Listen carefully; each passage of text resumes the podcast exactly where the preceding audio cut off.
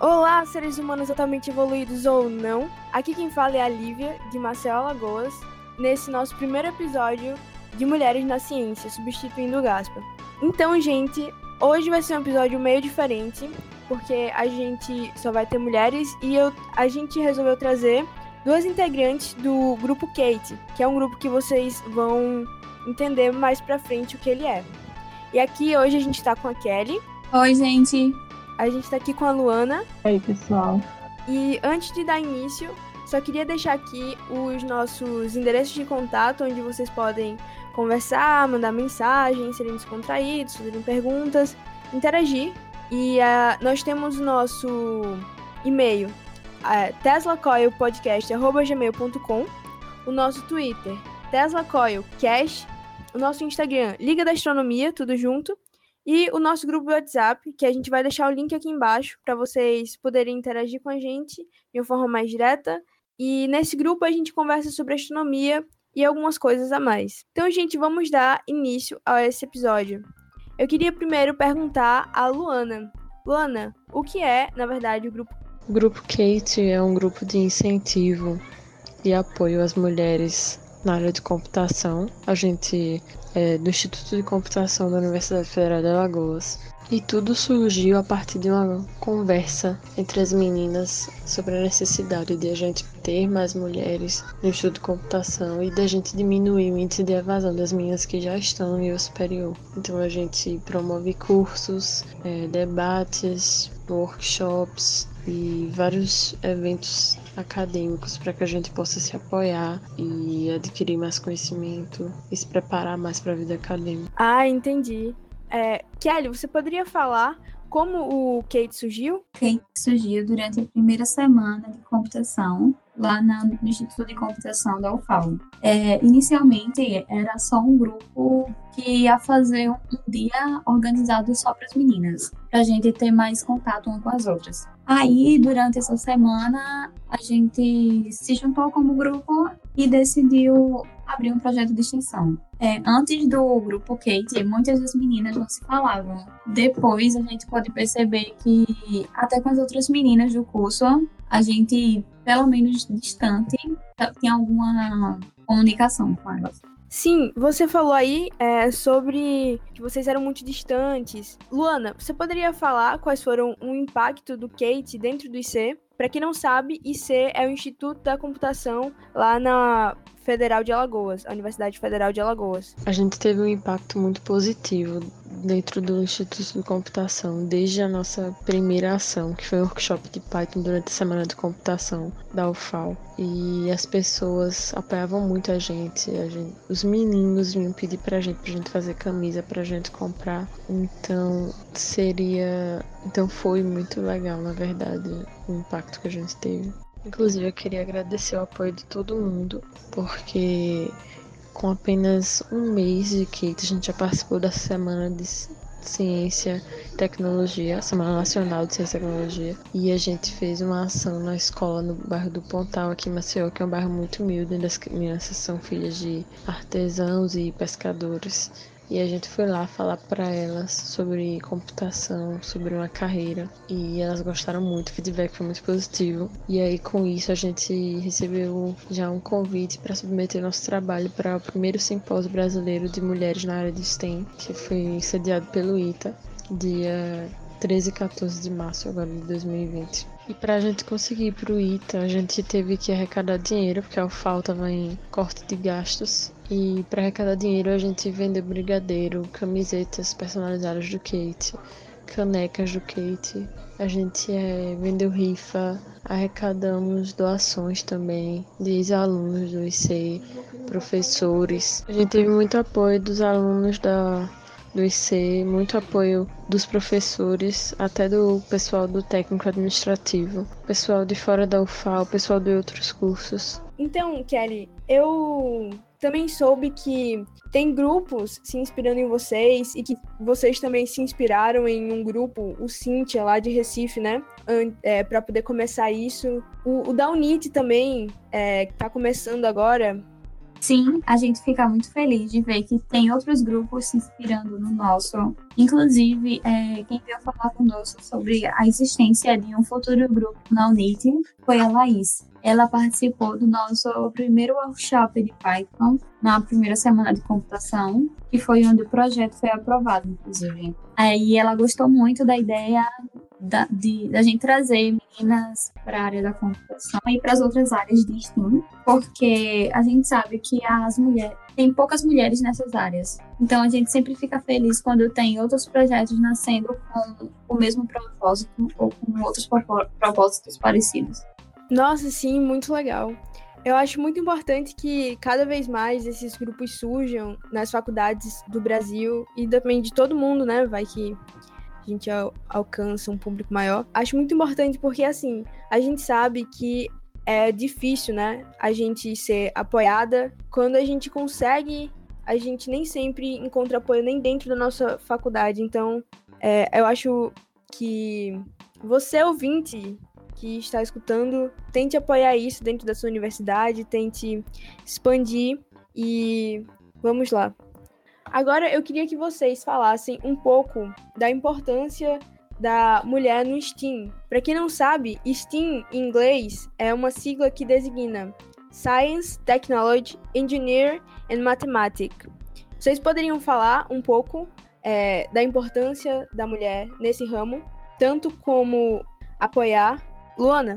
Sobre a importância da mulher na STEM, é bom a gente deixar bem claro que a presença feminina não é novidade na área de STEM. A gente já tem registros de Hipátia de Alexandria, que foi a primeira matemática que se tem registro na história da humanidade. E aí a gente tem personalidades como Marie Curie, Mileva Maric, Heidi Lamar, a gente tem Catherine Johnson, a gente tem a própria Catherine Bauman, que é a cientista da computação e engenheira, na qual o grupo Kate se inspirou para a gente levar o nome dela. Então, a gente não tem que entrar na área de STEM, a gente tem que apenas consolidar nosso espaço para que a nossa cultura sexista não continue apagando a o brilho e a genialidade das mulheres que nós temos hoje na ciência. Muito bom. E agora, eu queria saber de mulheres que inspiram vocês e que te ajudaram a chegar até aqui. Quando a gente estava lá no simpósio, a gente conheceu a Márcia Barbosa. Ela foi, acho que, um pouco de inspiração para mim, dentre tantas as outras mulheres que existem nessa área de É, a professora Juliana também, ela é uma professora maravilhosa. Ela é professora de cálculo lá no Instituto de Matemática, lá na UFAL. E dessas mulheres, eu acho que o que mais me, me inspira, que mais tem uma história de inspiração, é a Mileva que foi a primeira esposa de Albert Einstein. Ela se graduou com ele na mesma turma em física e eles é, mesmo mesmo casados e tal ele continuou o trabalho foi quando ele desenvolveu a teoria da relatividade geral e a teoria da relatividade restrita. E a Mileva, ela teve a parte da contribuição dela abafada na hora de escrever o nome dos autores nos artigos que o Asha publicou. Chegou a publicar quatro artigos, mas o nome dela só vai como coautora no primeiro. E esse foi um dos motivos que eles acabaram se separando depois, que ele não dava espaço para que o nome dela aparecesse junto com o dele. E os registros históricos mostram que ele não era tão bom assim em matemática, que ela fazia toda a parte dos cálculos. Então acho que a gente tem que se inspirar nessa história no sentido de não deixar esse tipo de coisa acontecer. Nossa voz tem que ser ouvida, nossas ideias têm que ser registradas e essa cultura machista que a gente tem de menosprezar o brilhantismo das mulheres tem que deixar de existir. Nossa, eu não fazia ideia desse caso. Fica aí para vocês refletirem. Uma mulher que me inspira muito é a Marie Curie. Ela é uma inspiração tanto como pessoa como mulher, porque dentro da sociedade ela descobriu muitas coisas e ela foi bastante negligenciada, a ponto de, no seu primeiro Nobel, no qual ela foi indicada e ela ganhou, é, um pouco tempo antes, eles iam indicar somente o marido dela e o ajudante e a outra pessoa que também estava por trás. Mas só que o, o Pierre, ele era contra isso, porque ele viu o esforço da mulher, ele sabia que ela precisava daquilo também, então ele foi lá e falou que eles não iam receber o prêmio se o nome da Marie não tivesse inclusa. É, eu não sei se vocês lembram, mas tem uma foto icônica que é uma conferência que tem em 1910, onde tem vários é, cientistas lá na Suíça que se reuniram para um encontro e ela é a única mulher. Além de que, quando ela estava fazendo os experimentos, ela já cuidava de uma filha pequena, cuidava da casa, e ela ainda não tinha o seu laboratório na Sorbonne. Ela só veio ganhar o seu laboratório na Sorbonne quando o marido dela faleceu, porque ele deixou o laboratório para ela. Então, assim, né? Bom que ela conseguiu, porém triste que ela só conseguiu sobre essas circunstâncias. E é, um último. É, vou citar só mais dois fatos para não estender muito. Ela. Quando ela foi receber. Quando ela foi indicada ao seu segundo prêmio Nobel, é, corriam boatos de que ela estava saindo com um homem que era casado. Então, isso, o impacto que teve sobre a comunidade científica foi eles foi a organização do Nobel mandar uma carta para ela dizendo que ela estava desconvidada a comparecer à cerimônia por motivos de integridade. Então, tipo, nada a ver, só porque ela ocorriam boatos disso. E o que ela fez? Ela ergueu a cabeça e respondeu que o trabalho científico dela não tinha nada a ver com a vida pessoal e que esse ato de, de resposta a isso que estava acontecendo na vida dela não era uma resposta que poderia vir de uma comunidade científica tão reconhecida.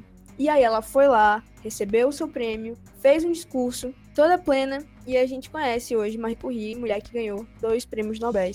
Além de, eu não sei se vocês sabem, mas ela, na Primeira Guerra Mundial, estava lá nos centros médicos tentando é, colocar os raios-x como forma de ajuda para identificar as fraturas.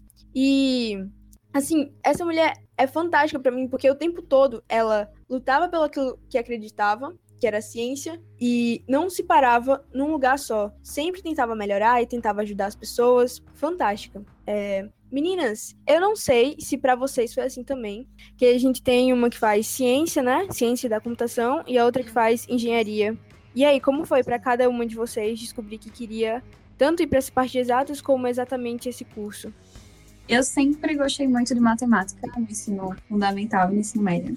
Mas quando eu terminei o ensino médio, eu não fazia ideia do que eu queria, né? Como acho que várias pessoas acontecem. É, eu queria ir para a área da saúde. Só que eu fiz o curso técnico em informática aqui no FAO, Campus Rio Largo. E aí foi nele que eu comecei a gostar de programação. Eu conheci vários professores, eu fiz projetos e foi onde eu decidi que eu realmente queria continuar na área de computação. Inclusive, enquanto eu estava enquanto eu estava terminando o curso do IFAO, foi quando eu entrei na UFAO. Eu fiquei um tempo nos dois, que foi um pouco difícil, mas deu certo. Foi isso. É, eu, eu sempre gostei muito de exatas. Eu sempre me vi como uma pessoa de exatas. Minha disciplina favorita quando eu era criança sempre foi matemática e ciências. E depois passou a ser matemática e física no ensino médio e eu nunca me vi fora dessa área. Acho que foi uma coisa muito natural para mim. É... E aí, quando chegou no final do ensino médio, eu fiquei em dúvida entre física e engenharia de computação e acabei optando pela engenharia de computação pela pelas oportunidades no mercado de trabalho, eu achei que foram mais vastas. E a questão de que a engenharia de computação é uma engenharia muito ampla, pode ser aplicada em qualquer área, então eu posso fazer qualquer coisa, inclusive incorporar a física no meu trabalho. E hoje eu não imagino fazendo outro curso. Estou muito bem no meu curso e eu espero que. É, é isso. Então, acho que podemos parar por aqui. Esse foi o episódio de hoje, gente. Mais uma vez, queria deixar os nossos endereços de contato.